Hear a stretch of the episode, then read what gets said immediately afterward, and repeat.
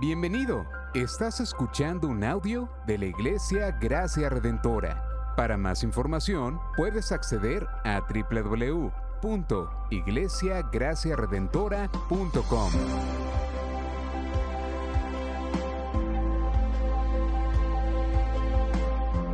En la exposición de la palabra, el pastor Xavier Torrado.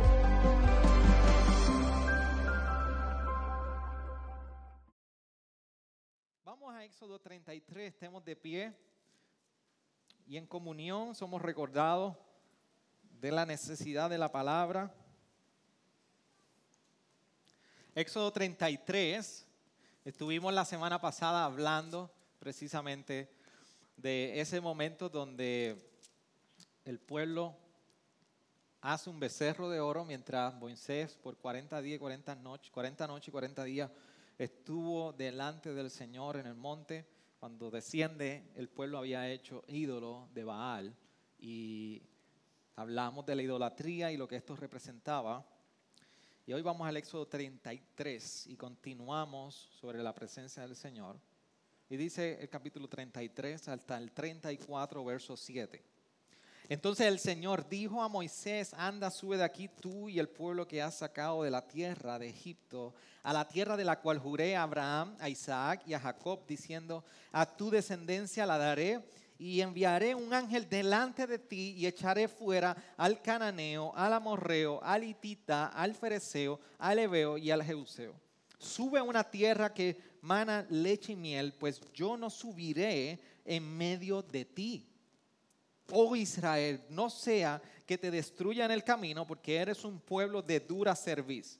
Cuando el pueblo oyó esta mala noticia, hicieron duelo y ninguno de ellos se puso sus atavíos. Porque el Señor había dicho a Moisés, di a los hijos de Israel, sois un pueblo de dura cerviz. Si por un momento yo me presentara en medio de ti, te destruiría. Ahora pues, quítate tus atavíos para que yo sepa qué he de hacer contigo. Y a partir del monte Oreb, los hijos de Israel se despojaron de sus atavíos. Y acostumbraba Moisés tomar la tienda y la levantaba fuera del campamento a distancia, a buena distancia de él, y la llamó la tienda de reunión.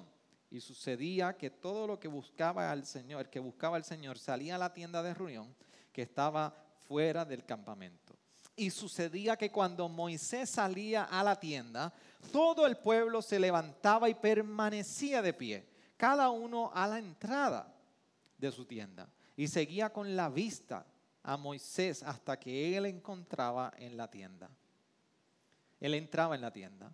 Y cuando Moisés entraba en la tienda, la columna de nube descendía y permanecía a la entrada de la tienda. Y el Señor hablaba con Moisés. Cuando todo el pueblo veía la columna de nube situada en la entrada de la tienda de reunión, todos se levantaban y adoraban, cada cual a la entrada de su tienda. Y acostumbraba hablar al Señor, el Señor con Moisés cara a cara, como habla un hombre con su amigo. Cuando Moisés regresaba al campamento, su joven ayudante Josué, hijo de Nun, no se apartaba de la tienda y Moisés dijo al Señor, mira tú me dices, haz subir a, este pueblo, pero tú no me has declarado. ¿A quién enviarás conmigo? Además has dicho que te, te he conocido por tu nombre y también has hallado gracia ante mis ojos. Ahora pues, si he hallado gracia ante tus ojos, te ruego que me hagas conocer tus caminos para que yo te conozca y halle gracia ante tus ojos. Considera también que esta nación es tu pueblo. Y él respondió, mi presencia irá contigo y yo te haré descanso. entonces le dijo Moisés, si tu presencia no va con nosotros, no nos hagas partir de aquí. Pues en qué se conocerá, pues en qué se conocerá que he hallado gracia ante tus ojos yo y tu pueblo. ¿No es acaso en que, en que tú vayas con nosotros? Para que nosotros, yo y tu pueblo, nos distingamos de, todos los demás pueblos que están sobre la faz de la tierra. Y el Señor dijo a Moisés, también haré esto que has hablado, por cuanto has hallado gracia ante mis ojos y te he conocido por tu nombre. Entonces Moisés dijo, te ruego que me muestres tu gloria. Y él respondió, yo haré pasar toda mi bondad delante de ti y proclamaré el nombre del Señor delante de ti. Y tendré misericordia del que tendré misericordia y tendré compasión de quien tendré compasión. Y añadió, no puedes ver mi rostro porque nadie puede verme y vivir.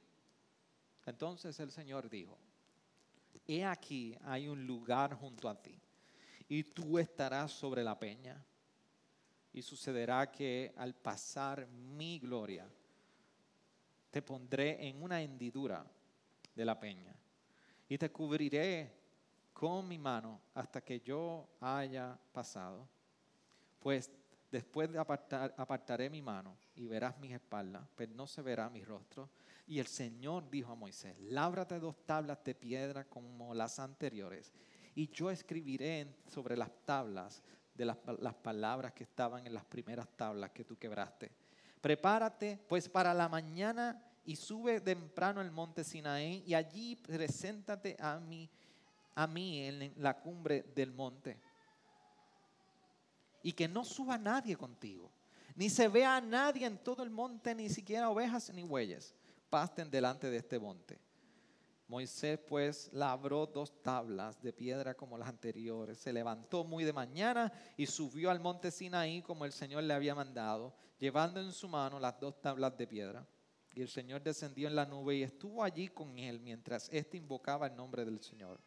Entonces pasó el Señor por delante de él y proclamó, el Señor, el Señor Dios compasivo y clemente, lento para la ira y abundante en misericordia y fidelidad. El que guarda misericordia a millares, el que perdona a la iniquidad, la transgresión y el pecado que no tendrá por inocente al culpable. El que, el que castiga la iniquidad de los padres sobre los hijos y sobre los hijos hasta la tercera y cuarta generación. Ayúdeme a orar, iglesia. Señor, en este momento venimos delante de ti en total dependencia de tu palabra. Necesitamos ser confrontados, necesitamos ser escudriñados a la luz de tus sagradas escrituras. Y hoy venimos delante de ti como hombres quienes hemos reconocido que hemos sido transformados por el poder sobrenatural de tu evangelio, pero quienes también dependemos de tu soberana palabra y de quienes dependemos también de la dirección en tu espíritu aplicando tu palabra a nuestra vida. Por eso nuestra alma, nuestras vidas y todo nuestro ser es recordado de vivir apegado a tu escritura. Tú que eres el autor, tú quien traes interpretación a nosotros aplica tu palabra en el poder de tu espíritu a nosotros. En nombre de Jesús. Amén. Amén. Se puede sentar, iglesia. Una, cada vez que estoy viajando y en este viaje como este donde no tengo nada de comunicación durante la semana y ningún acceso a internet o poco acceso, una de las cosas más difíciles es poder despedirnos de la familia. Y, tan, ni siquiera es simplemente una despedida uh, temporera, porque voy y vuelvo. Imagínense en cuánto más cuando nosotros podemos tener una despedida que es permanente. Nos mudamos, nos reubicamos, relocalizamos fuera de, de la isla. Y una de las experiencias es poder despedirnos de ese ser o esos seres que nosotros amamos. Uh, y una de las cosas que yo eh, he tenido costumbre con, con, con, con las niñas es que les dejo un pañuelo con el perfume que yo uso. Y ella duerme y ella, bueno, yo llegué después de cuatro días y parece que succionaron o no se quisieron con el olor, pues ya el pañuelo no olía perfume. Así que ella duerme con ese pañuelo y es un recordatorio de cuando papá está presente con ellas. Para el pueblo de Israel en este momento no era algo tan sencillo como simplemente el distanciamiento o la separación temporera. Entiendan algo lo que está sucediendo aquí en el capítulo 33 y para eso estoy para ayudarles y servirles en eso. Dios viene en la primera, está libertando en la segunda parte del la primera parte del libro, en la segunda parte del libro está trayendo unas demandas. Y estas demandas nosotros las estamos viendo, como le hemos estado diciendo, que principalmente hasta el capítulo 34 de Éxodo, nosotros estamos viendo las demandas de Dios hacia su pueblo. Y en algún momento del capítulo 35 en adelante vemos que Dios comienza a morar en medio de su pueblo. Pero esta morada que nosotros estaremos viendo en las próximas semanas, de Dios habitando entre medio de su pueblo, viene a estar siendo anunciada, ha sido anunciada desde capítulos previos. Así que después que Dios da la ley de ahora que te saqué, te escogí, y en el capítulo 20 ya les recuerda, yo soy el Señor de toda la tierra, soy Señor sobre todos dioses, ustedes son los mi pueblo, ahora ustedes deben vivir de una manera. Y deben vivir de una manera para mi nombre y para mi gloria, porque Éxodo 20, 21 y 22 nos recuerda, y Dios le recuerda al pueblo de Israel, que Él los salvó. Y no los salvó porque era el pueblo más de mayor mérito o más hermoso, los salvó porque simplemente los amó. No había nada en ellos que Dios pudiera mirar y decir, ustedes merecen que yo los salve. Solamente en gracia, misericordia y su gran amor como Dios, los llamó, los rescató y ahora les dice, respondan a este modo de vivir por la bondad que yo he tenido con ustedes. Así que el pueblo de Israel debía vivir de una manera en respuesta a la bondad de Dios al salvarlos y se debían distinguir de otras naciones. Ahí estamos bien. Y Dios ahora comienza un proceso de salvarlos, dejarles saber mi nación y me estoy acercando a ustedes y quiero habitar en medio de ustedes. Así que Dios comienza a anunciar el tabernáculo. Sería aquella tienda, aquel lugar donde Dios vendría a morar entre medio del pueblo. Ahora no solamente era un Dios desconocido, ahora había sido un Dios revelado por medio de las plagas, con brazos fuertes sacándolos de Israel, con brazos fuertes defendiendo a los enemigos. Y no solamente sería este Dios que habían visto, que había caminado con ellos en una forma de columna de nube, columna de fuego, ahora sería Dios que vendría a habitar entre medio de ellos. Ahora no solamente un Dios lejano que estaba acercándose poco, poco a poco a este pueblo. Y les dice, estas son las instrucciones para que ustedes construyan el lugar que yo voy a construir, que yo, que yo voy a morar. Recuérdense, esto está sucediendo mientras Moisés está por 40 días y 40 noches tomando nota en un intensivo del desarrollo de un tabernáculo con las medidas estándares del Dios todo vivo. Y allí está Moisés en el monte tomando nota.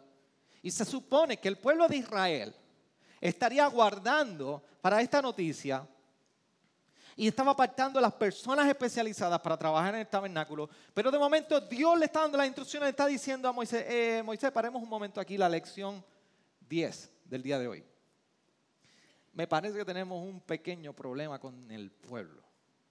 Porque mientras yo te estoy diciendo que utilices el oro para enchapar la columna tal, la columna tal del tabernáculo, el pueblo está usando el oro para hacer un, un ídolo.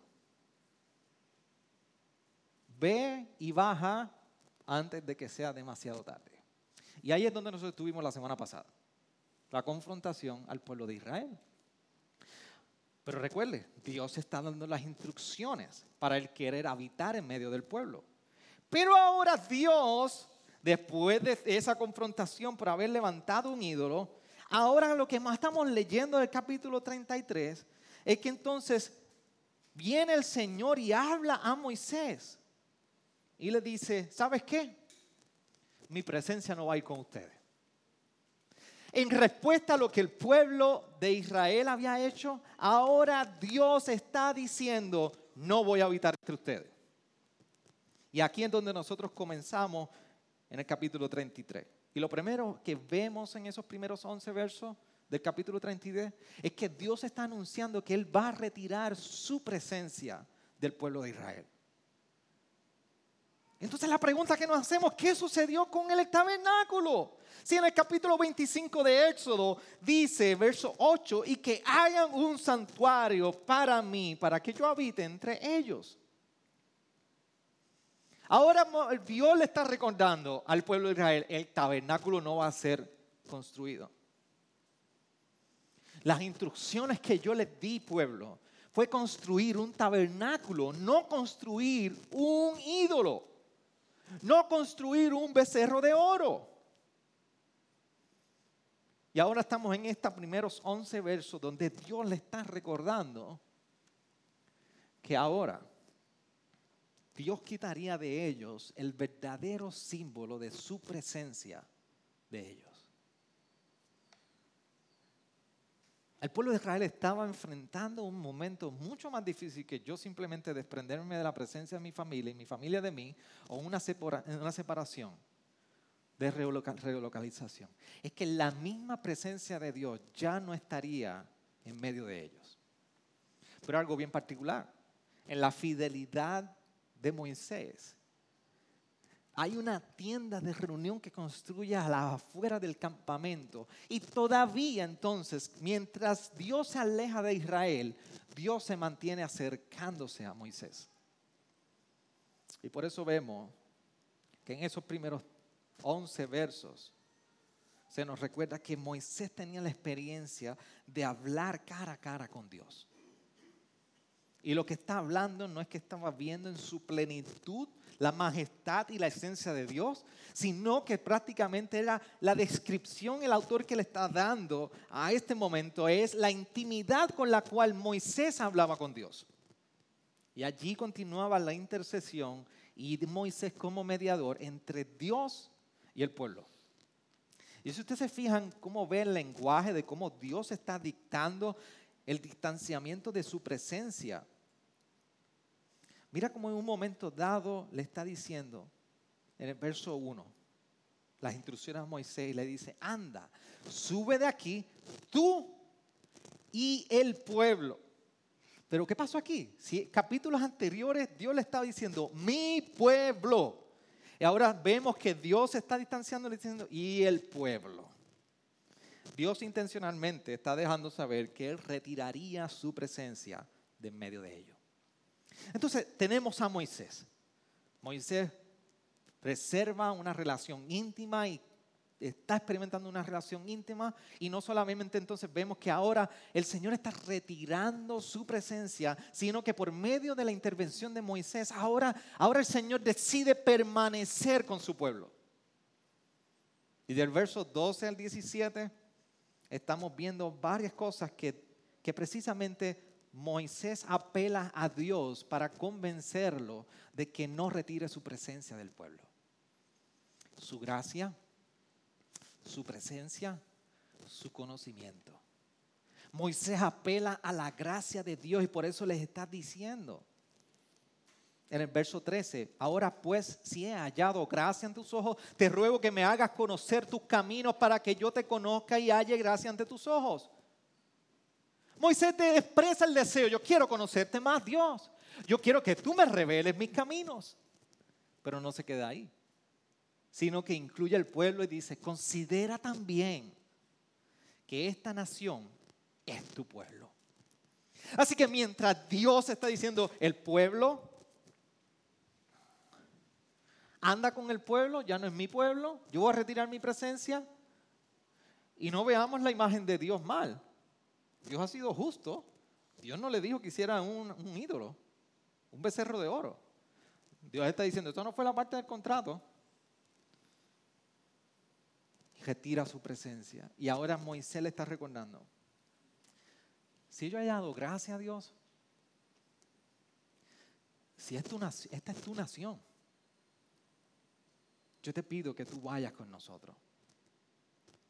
Por eso no solamente apela a la gracia de Dios, sino que apela también a la presencia de Dios. Y le dice, tú irás conmigo, Dios. Pero es que si tú no vas con toda esta nación, con todos nosotros, no nos moveremos de aquí. Y por último, aquí mismo, Moisés apela al conocimiento de Dios. Cuando le ha dicho, te he conocido por tu nombre y también has hallado gracia ante mis ojos. Y cuando, cuando habla de conocimiento, particularmente en esta porción del Antiguo Testamento, se está refiriendo a intimidad, a la cercanía. Claro que Dios lo conoce todo, pero Moisés le está recordando a Dios, tú que íntimamente estás con nosotros, tú que tienes tenido una relación con nosotros, no te vayas. No alejes tu presencia de nosotros. De esa manera es como entonces vemos que Moisés apela a Dios y convence a Dios de que Él no retire su presencia. Por eso dice el versículo 17. Y el Señor dijo a Moisés, también haré esto que has hablado por cuanto has hallado gracia ante mis ojos y te he conocido por tu nombre. Así que hasta el momento tenemos estos dos escenarios. Dios decide retirar la presencia, su presencia del pueblo y Moisés apela a su gracia, conocimiento y presencia y Dios decide permanecer con el pueblo. Ahora, pero no solamente se queda ahí, es que ahora Dios revela su carácter, Dios revela su naturaleza a Moisés. ¿Cómo? Miren cómo dice el versículo 19. Y él respondió, yo haré pasar toda mi bondad delante de ti y proclamaré el nombre del Señor delante de ti y tendré misericordia del que tendré misericordia y tendré compasión de quien tendré compasión. Dios decide revelar la naturaleza a Moisés, su naturaleza, de tres maneras muy particulares. Primero, por su bondad. Moisés, Dios le está recordando a Moisés, en mi esencia, yo soy bueno. Lo segundo es que le está proclamando su nombre. En algunas versiones de ustedes, como la Reina Valeria va a, decir, va a decir que proclamará el nombre de Jehová. Y alguna versión más moderna o más lo literal, como la, Biblia de las Américas, va a decir el Señor. Pero lo que está dejando saber Dios que proclamará delante de, de él, de Moisés, es que Él es el único Dios en medio de ellos. No hay otro como Él. Yo soy bueno, no hay otro como yo delante de toda la nación. Y por último, en el versículo 19, lo último dice, tendré misericordia y compasión lo que está dejando saber es que Dios es autónomo, no es dependiente de nadie. Que Dios da gracia y compasión a quien Él desea. Por lo tanto, Él es soberano. Israel recibiría y Moisés compasión y misericordia por la única voluntad de Dios mismo. No porque era demandable de Dios. Él es soberano. Y todo esto para Dios demostrar un destello de su gloria a Moisés. Porque cuando esto sucede, Moisés no se queda ahí. Moisés en el verso 18 le había indicado, te ruego que me muestres tu gloria. ¿Y qué representa esto cuando Moisés te está pidiendo que revele su gloria? Moisés está dejando saber que necesitaba más de Dios, que quería conocer más a Dios. El término gloria, en hebreo, kabot, tiene varios significativos, puede ser, puede ser uno cualitativo o, otro calificativo. ¿Por qué? Cuando la palabra en Éxodo está recordando que de alguna u otra manera Dios endureció el pecado del faraón, hay una connotación de gloria. Así que es calificativo y cualitativo porque en ocasiones, cuál es cualitativo? Es el peso que trae en un corazón o el peso de gloria. Por eso habla que endureció el corazón de Faraón, pero incluso también habla que cuando el, ejército de del Faraón de Egipto iba persiguiendo al pueblo de Israel, lo hicieron con dificultad. Pero la connotación con la que está hablando Moisés pidiendo ver la gloria de Dios, no está hablando de un elemento de peso, está hablando de esencia. Moisés quería conocer quién era el Dios creador. Moisés quería conocer la esencia de quién era el Dios que los había libertado. Pero Dios le responde, esto no va a ser posible. Yo voy a pasar por delante de ti y te voy a mostrar mi bondad.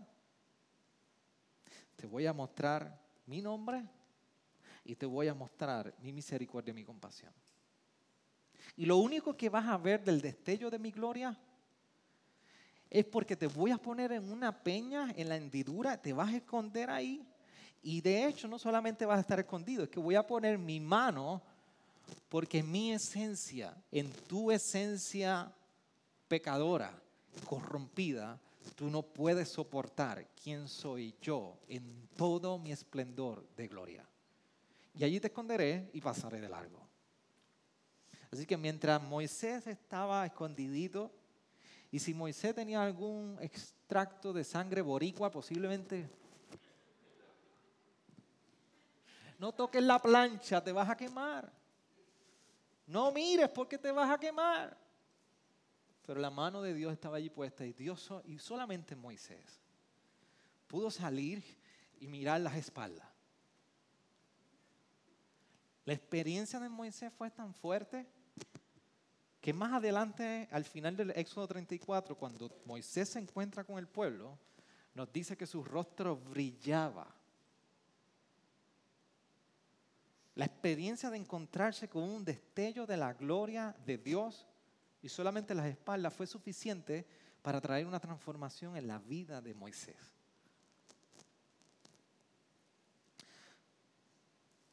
Así que hay varias cosas el destello que Dios revela y que podía mirar solamente Moisés fue una gloria que fue proclamada físicamente cuando pasaba, pero a la misma vez fue una, una gloria revelada por lo audible, porque Dios mismo le dejaría saber lo compasivo y lo misericordioso y su fidelidad. Así que esta gloria fue revelada física y audiblemente para Moisés.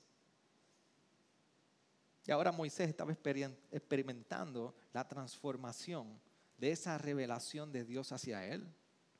Y miren lo que está revelando al final del día Dios a Moisés. Le dice al pueblo, yo voy a retirar mi presencia. Moisés apela a la gracia y misericordia de Dios. Y Dios responde revelándose a él, diciéndole, yo voy a hacer lo que tú, lo que tú me estás pidiendo. Pero dame decirte que pasaré por delante de ti y yo lo estoy haciendo porque yo soy el Señor y yo tengo misericordia con quien yo quiera. Y por eso en los, los primeros siete versos del capítulo 34 de Éxodo, nosotros vemos a un Dios que le dice, ustedes quebraron el pacto, ustedes quebraron la ley, ustedes quebraron el, el pacto que yo había hecho con ustedes. Moisés le busca las piedras y yo voy a restituir el pacto.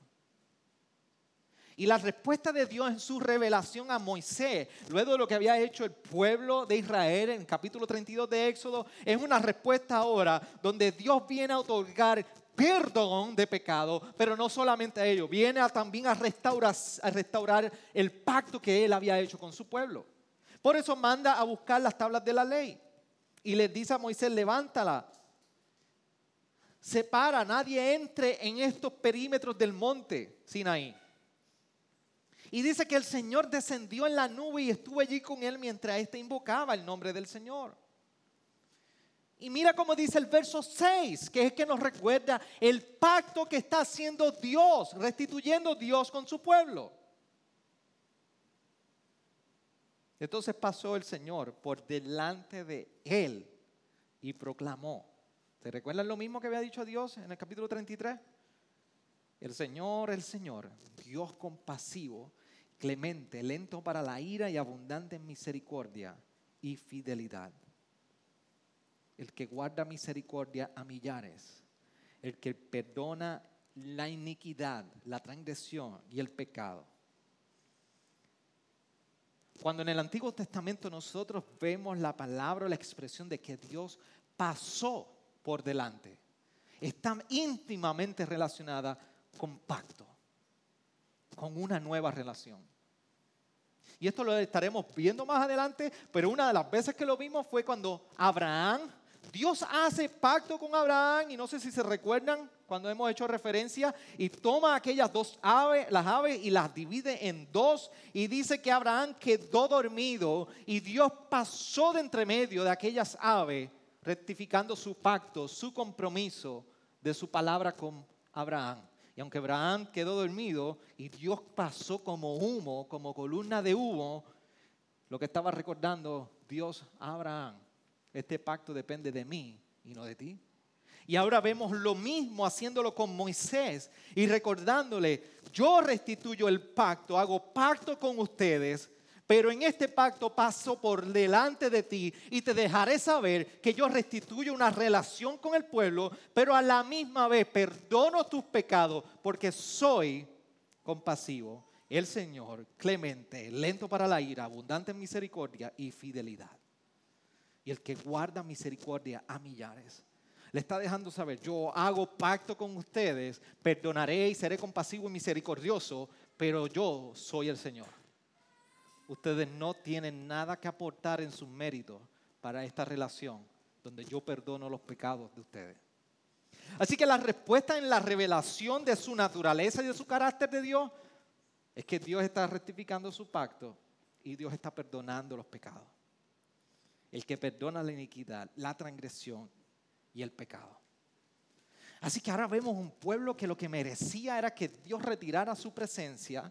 Dios apela orando a Dios, ten misericordia y no te olvides de lo que tú has prometido. Y Dios no solamente se acuerda, sino que rectifica y reconfirma, yo perdonaré tu pecado. Y esto es una relación nueva conmigo como su Dios. Esto es lo que nos está presentando el autor en Éxodo, en, en capítulo 33, 34 al 7. Pero ¿qué significa todo esto para nosotros? Dios dos cosas significa para nosotros. Y lo, lo primero es que hay, una, hay uno más grande que Moisés.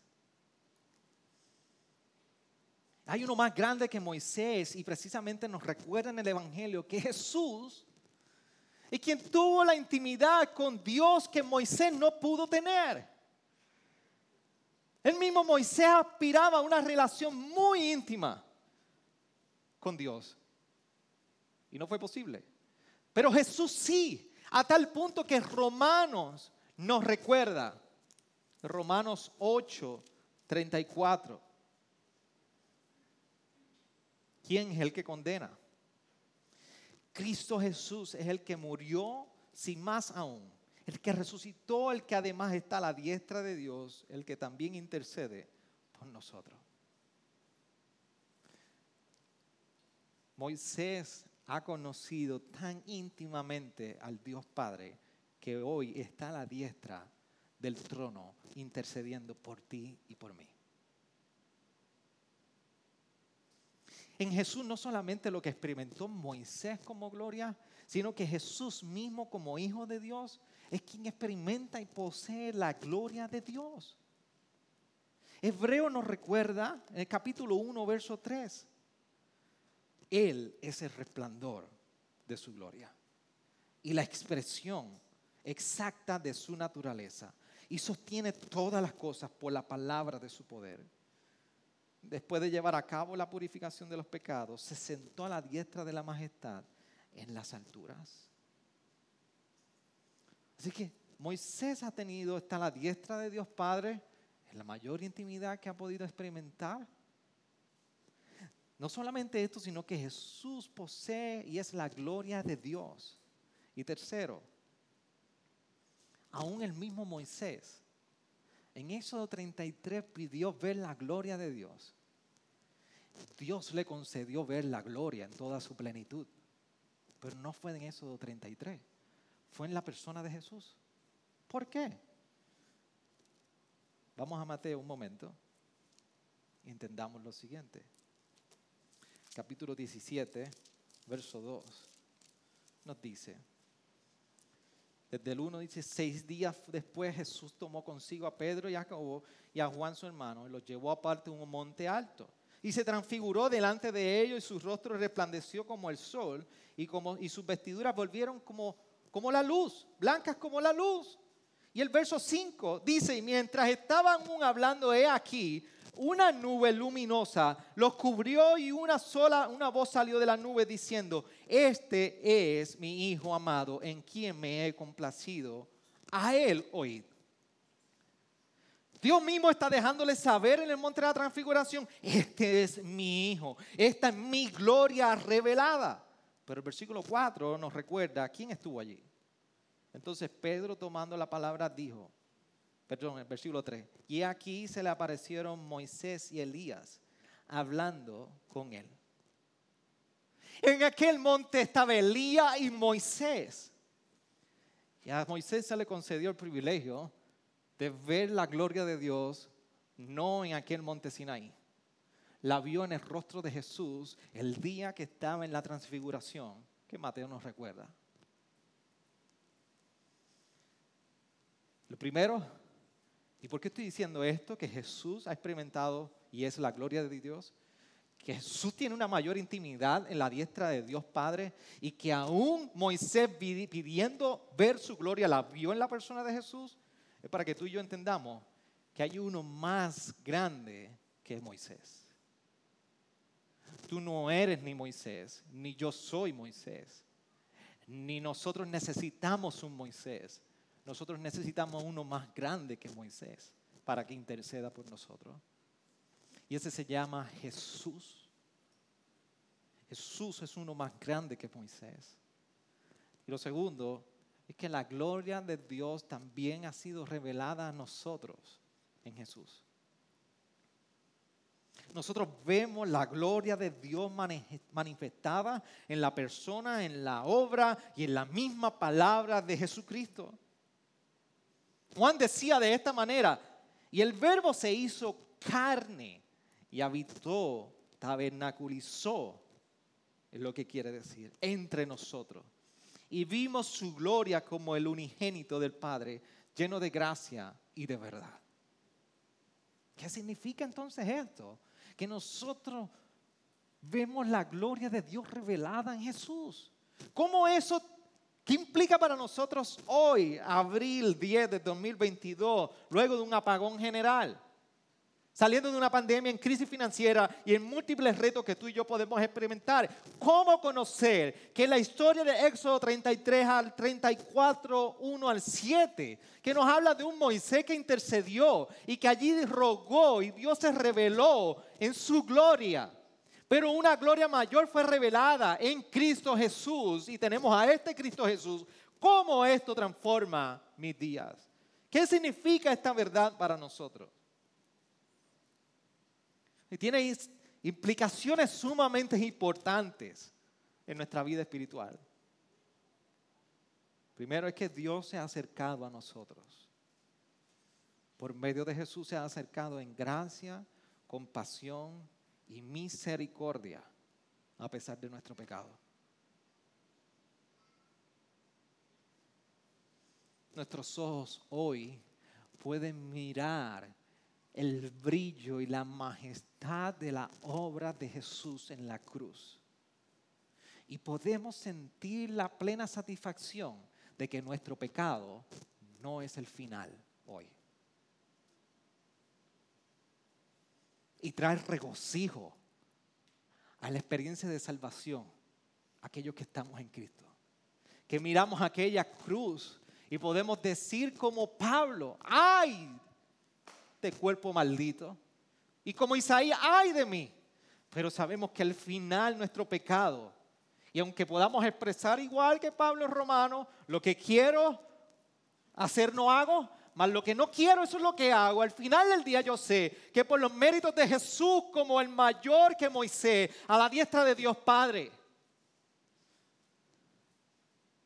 la gloria de Dios revelada, yo puedo tener la certeza y la paz de que mi pecado no es el final. Solamente necesitamos mirar la hermosura de Cristo como toda la gloria de Dios manifestada en Él. Pero no solamente Podemos mirar y apreciar la compasión y la misericordia de Dios a pesar de nuestra naturaleza pecaminosa. Es que también nosotros podemos estar seguros de que esta salvación está en las manos de nuestra roca. De que nuestra salvación no depende de mis obras que es que precisamente Cristo es esa peña en la cual yo he podido esconder mi vida y sobre la cual la ira de Dios no viene sobre mí porque yo estoy escondido en Cristo. Y eso trae seguridad a mi salvación. Mirar a Cristo trae paz en mi pecado. Mirar a Cristo trae seguridad en mi salvación a pesar de los días difíciles, porque Él continúa intercediendo por mi vida.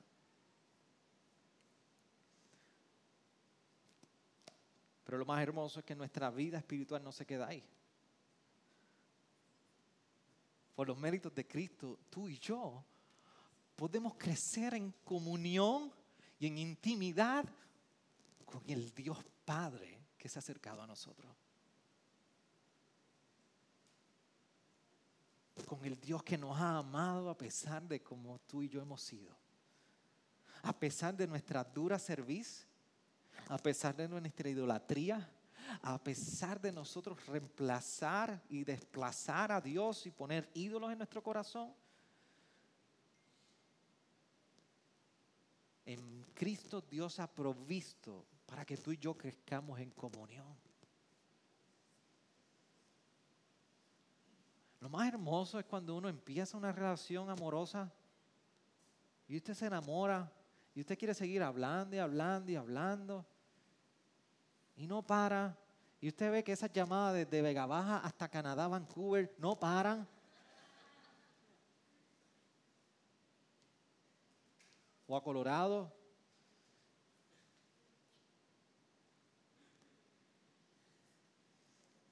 Mi esposa no me dejaba quieto, eso era ahí, ahí, ahí, ahí, ahí, ahí, ahí. Y yo dije, muchacho, tranquila, que yo estoy, estoy reservado para ti.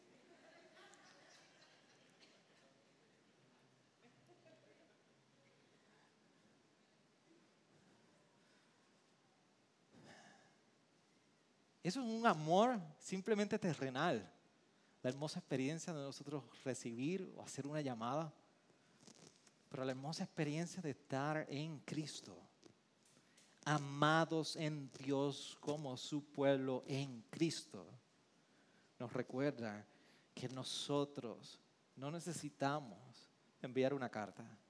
No necesitamos escribir un texto, no necesitamos esperar una llamada, no necesitamos esperar que alguien se acerque a nosotros, porque Él se ha acercado a nosotros. Y por eso Juan podía decir en el capítulo 1 de la primera epístola, versículo 3, lo que hemos visto y oído, os proclamamos también a vosotros, para que también tengáis comunión con nosotros. Y en verdad nuestra comunión es con el Padre y con su Hijo Jesucristo. La cruz nos recuerda que miramos con asombro la hermosura y con paz porque nuestro pecado no es el final, no ha terminado con nosotros. Miramos la cruz porque somos recordados de que estamos seguros. Mañana estamos seguros. Cristo murió por los pecados de ayer, de hoy y de mañana. Y podemos vivir en seguridad y dependencia de Él, pero a la misma vez saber que podemos caminar y ir a un Dios y hablar con Él, escuchar de Él, rendirnos en Él, en total dependencia y ser abrazados por su amor, su corrección, su guianza en nosotros porque tenemos comunión con Él por los méritos de Jesús. Al final del día, Éxodo 33 nos recuerda que uno mayor que Moisés ha muerto en nuestro lugar y ha resucitado para interceder eternamente y permanentemente por nosotros. Que la hermosura de Cristo pueda ser abrazada por cada uno hoy. y reconfortado en cada día y estemos en dependencia en Él. Amén. Sus rostros ahí. Gracias por sintonizarnos.